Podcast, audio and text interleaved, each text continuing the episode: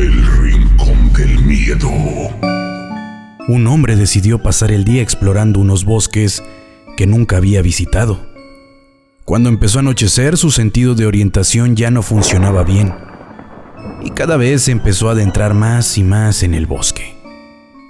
Tras horas andando sin rumbo y de noche, encontró una cabaña entre varios árboles.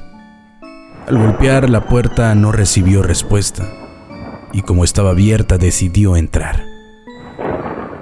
Al ver la cama pensó que lo mejor sería ir a dormir. Y si alguien venía, explicaría lo que había pasado. Una vez estirado, se dio cuenta que había muchas pinturas extrañas. Eran rostros deformados con ojos rojos que le miraban muy atentamente. Intentó ignorarlos, cerró los ojos y se durmió. A la mañana siguiente despertó aterrorizado. Esto al darse cuenta de que no había pinturas en la cabaña, solo ventanas. El Rincón del Miedo.